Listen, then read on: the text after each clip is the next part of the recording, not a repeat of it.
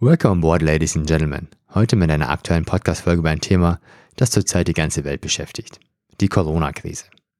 Keine Sorge, ich bin weder Arzt noch Virologe, da gibt es hier keine gesundheitlichen Ratschläge, sondern ein kurzes Update, wie es aktuell beim Fliegen aussieht wegen der Corona-Krise. Was passiert mit den Flugzeugen? Wie geht es den Flugbegleitern und Piloten? Was mit dieser sogenannten Luftbrücke? Und welche Herausforderungen haben die Airlines gerade zu bewältigen? Und das werden wir in der heutigen Podcast-Folge besprechen.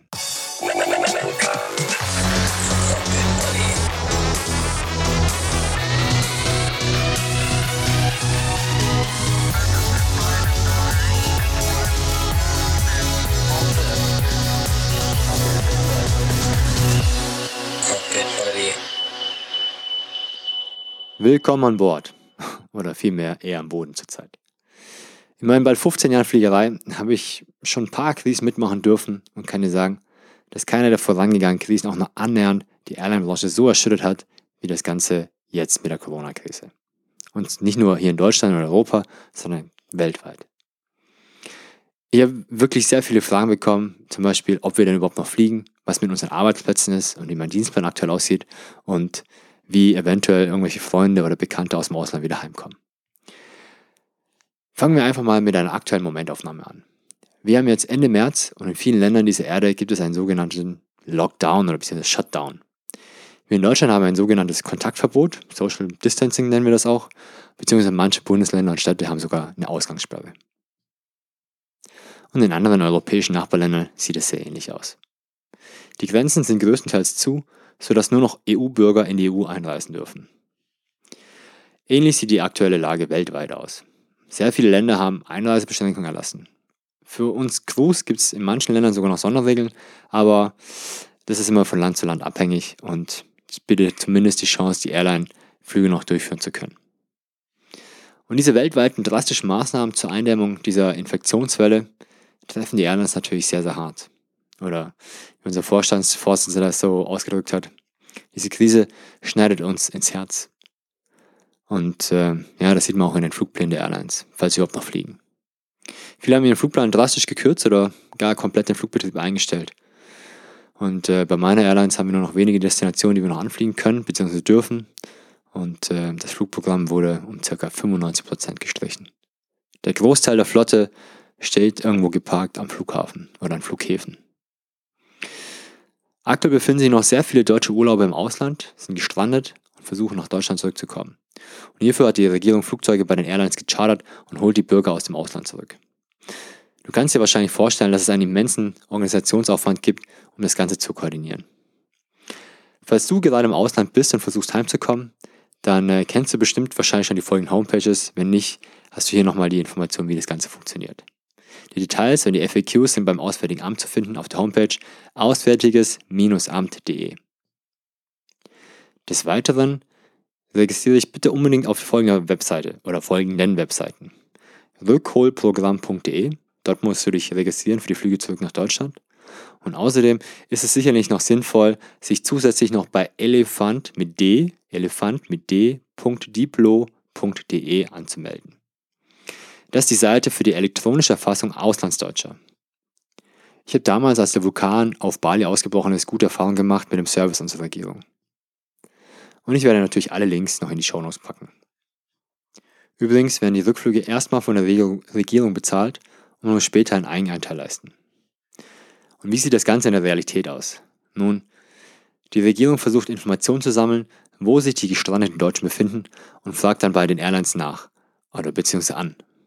Das Ganze läuft, wie so vieles in letzter Zeit, sehr, sehr kurzfristig. Die Airline muss dann klären, ob das fliegerisch, rechtlich und auch operationell überhaupt möglich ist. Was bedeutet das überhaupt? Nun, wie du eventuell aus der Folge 13 noch weißt, gibt es sehr viel für einen Flug zu beachten und vorzubereiten.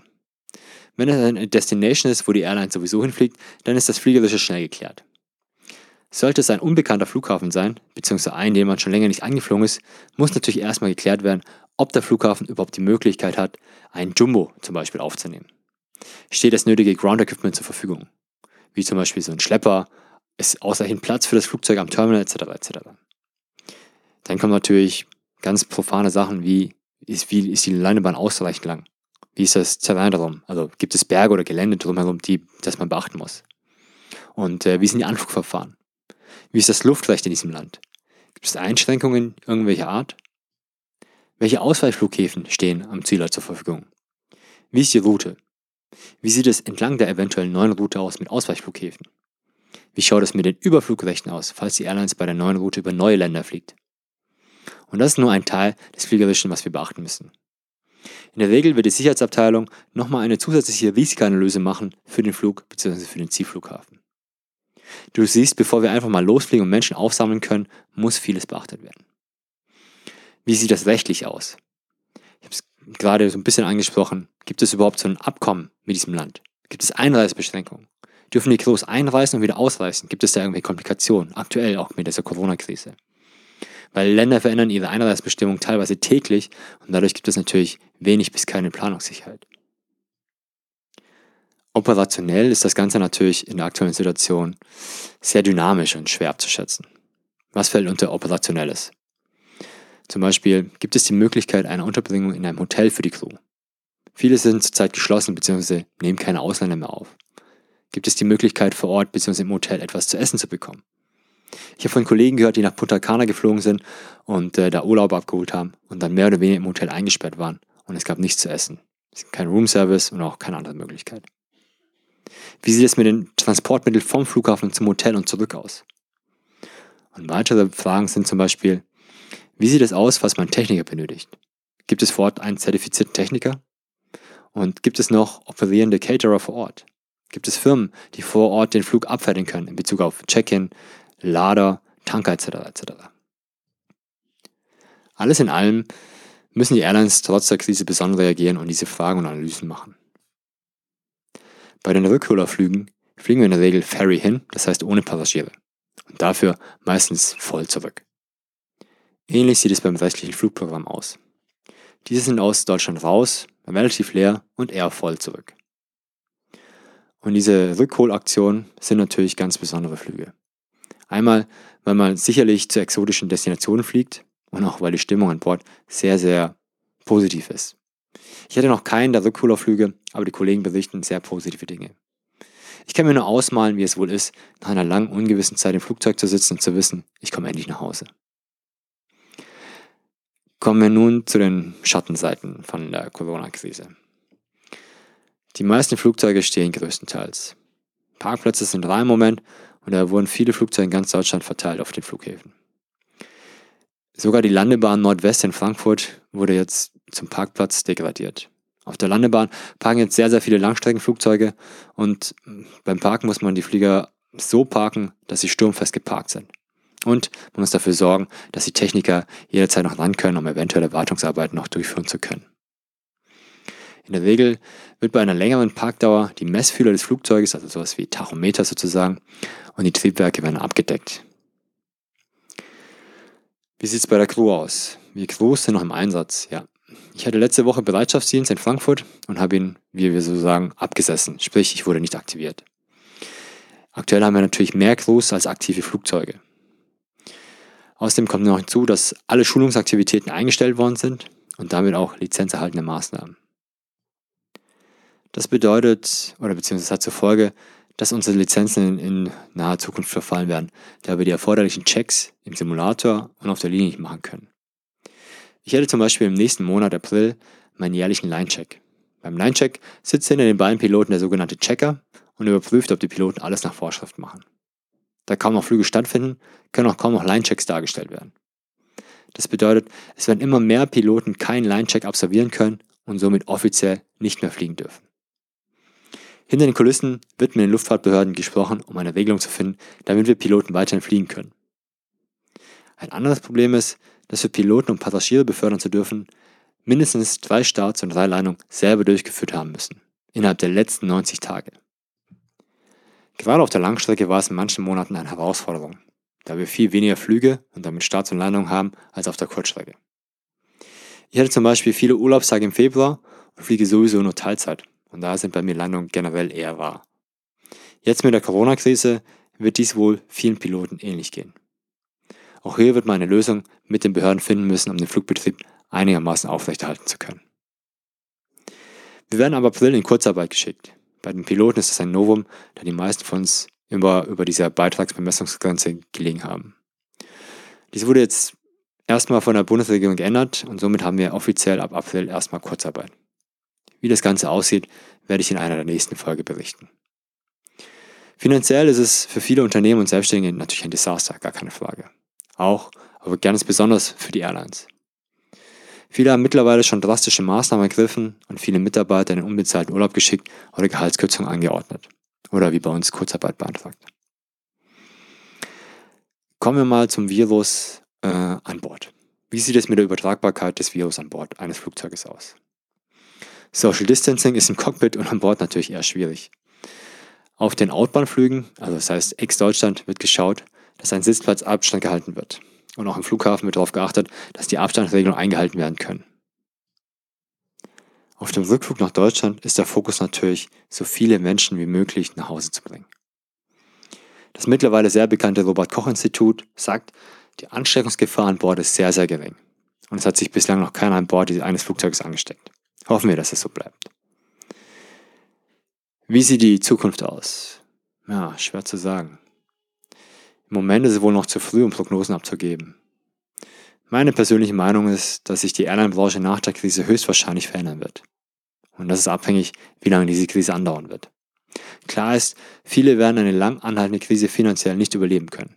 Je nachdem, ob das Unternehmen systemkritisch ist oder nicht, kann auf staatliche Hilfe gekauft werden. Oder auch nicht. Der deutsche Finanzminister hat da schon großzügige Versprechen gegeben. Ob und wie diese dann auch umgesetzt werden, steht natürlich auf einem anderen Papier. In meinen Augen werden die Airlines, die nach der Krise am schnellsten wieder aufstehen können, die Gewinner sein. Ein paar werden sich nicht erholen können von der Krise und Insolvenz anmelden müssen. Und manche Airlines werden nur durch die Verstaatlichung oder massiver staatlicher Hilfe gerettet. Wobei das Gerettete in Anführungsstrichen zu setzen ist. Das Ganze ist nicht nur eine Vorhersage, sondern ist aktuell schon passiert. Eine Airline im UK, also in Großbritannien, ist schon pleite gegangen und die erste Airline in Italien wurde auch schon verstaatlicht. Spannender finde ich die Frage, wie werden die Menschen nach der Krise fliegen? So wie vorher oder sogar mehr? Weniger oder nur noch in Ausnahmefällen?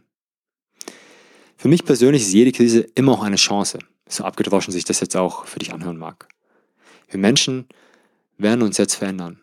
Eine noch nie dagewesene Solidaritätsbewegung hat sich ja schon entwickelt.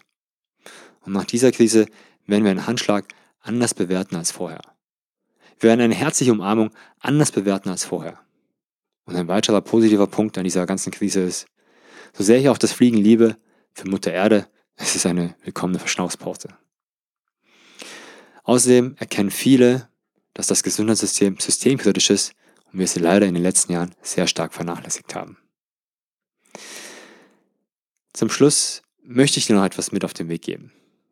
Ich weiß, viele, viele Menschen haben da draußen Angst. Und äh, weil Angst sich viel schneller verbreitet als Coronaviren, ist das viel, viel gefährlicher als dieser Virus an sich. Angst ist auch leider langfristig viel tödlicher als Viren. Ich befürchte, dass viel mehr Menschen an den Folgen der Angst vor Corona sterben werden als an dem Virus an sich. Vielleicht weißt du es schon, die Hauptursache für viele Krankheiten ist oft Wut und oder Angst. Und daher, falls du gerade Angst hast vor dem Virus, der Quarantäne oder vor finanziellen Einbußen, dann habe ich hier ein paar kleine Tipps für dich. Erstens, keine Nachrichten anschauen, vor allem keine Newsticker. Informiere dich auf vertrauensvollen Webseiten wie zum Beispiel beim Gesundheitsministerium oder beim Robert Koch Institut. Und dann beschränke es auf einmal am Tag. Nachrichten und Newsticker sind wahres Nervengift und oft werden entscheidende Details gar nicht genannt im Ticker oder in den Nachrichten. Zweitens, falls du noch nicht meditierst, dann fang damit an. Meditation hilft. Es gibt sehr, sehr viele wissenschaftliche Studien über den positiven Effekt von Meditation. Du findest sehr viele Apps und Videos im Internet for free. If you can't go outside, then go inside. Der dritte Tipp, den ich dir geben möchte, ist, nutze diese Zeit und bilde dich weiter. Nutze die Chance und mach dich persönlich stärker. Sei es eine Sprache, sei es Meditation, sei es neues Wissen oder persönliche Weiterentwicklung. Lies Bücher, mach Online-Kurse, mach irgendwas und nutze diese Chance. Viertens, bei so einer Krise mit dem Coronavirus, da fehlt das Feindbild, was viele, viele Leute brauchen, um ihre Angst und Wut kanalisieren zu können. Daher empfehle ich dir unbedingt diese Energie umzuwandeln. Zum Beispiel mit einem Homeworkout Homeworkout oder wenn du darfst, auch noch draußen. Natürlich immer unter Beachtung der Vorschriften. Damit verbesserst du auch gleichzeitig dein Immunsystem gegen den eventuellen Virus. Fünftens. Mach dir eine sogenannte Löffelliste. Schreib sie in ein Notizbuch. Falls du nicht weißt, was eine Löffelliste ist, ist eine Liste, die du noch abhaken willst oder erledigen möchtest, bevor du einen Löffel abgibst. Deswegen Löffelliste. Wo wolltest du schon immer mal Urlaub machen? Was willst du unbedingt noch mal erleben in deinem Leben? Und was willst du erreichen in deinem Leben? All die Sachen kannst du dir schön auf die Liste schreiben und dann weißt du, was du zu tun hast, wenn die Corona-Krise vorbei ist. Und zum Schluss ganz allgemein möchte ich dir noch vielleicht noch ein paar Sachen mit auf den Weg gehen, worüber du nachdenken kannst, wenn du möchtest. Mach dir bewusst, was dir persönlich wichtig ist im Leben. Welche Werte haben sich für dich bereits verändert oder werden sich verändert durch diese Krise? Bedeutet Menschenkontakt jetzt was anderes heutzutage für dich? Oder der Kontakt mit der Familie, hat sich da was verändert? Was ist für dich wichtig? Und die nächste Frage, die ich mir stellen würde an deiner Stelle, wie und was möchtest du an dir ändern, wenn die Welt die Krise überstanden hat? Okay? Was haben wir denn bis jetzt aus der Krise gelernt? Wir wissen, dass wir Deutsche in der Krise Toilettenpapiernudeln brauchen. Aber egal wie schlimm die Krise ist, glutenfreie Nudeln und feuchtes Toilettenpapier kommt uns nicht ins Haus, weil das gibt's immer noch. Scherz beiseite. Lass sie einfach nicht unterkriegen. Ja? Nicht nur stay home, sondern stay strong. Ich hoffe, dir hat diese etwas andere Episode gefallen. Falls ja, sag mir gerne Bescheid, ich würde mich sehr freuen. Ich wünsche dir und deinen Liebsten always happy landings in der Zukunft, hoffentlich bald. Alles, alles Gute, bleib gesund und wir hören uns in der nächsten Folge. Dein Cockpit Buddy, sagt Ciao. Cockpit Buddy.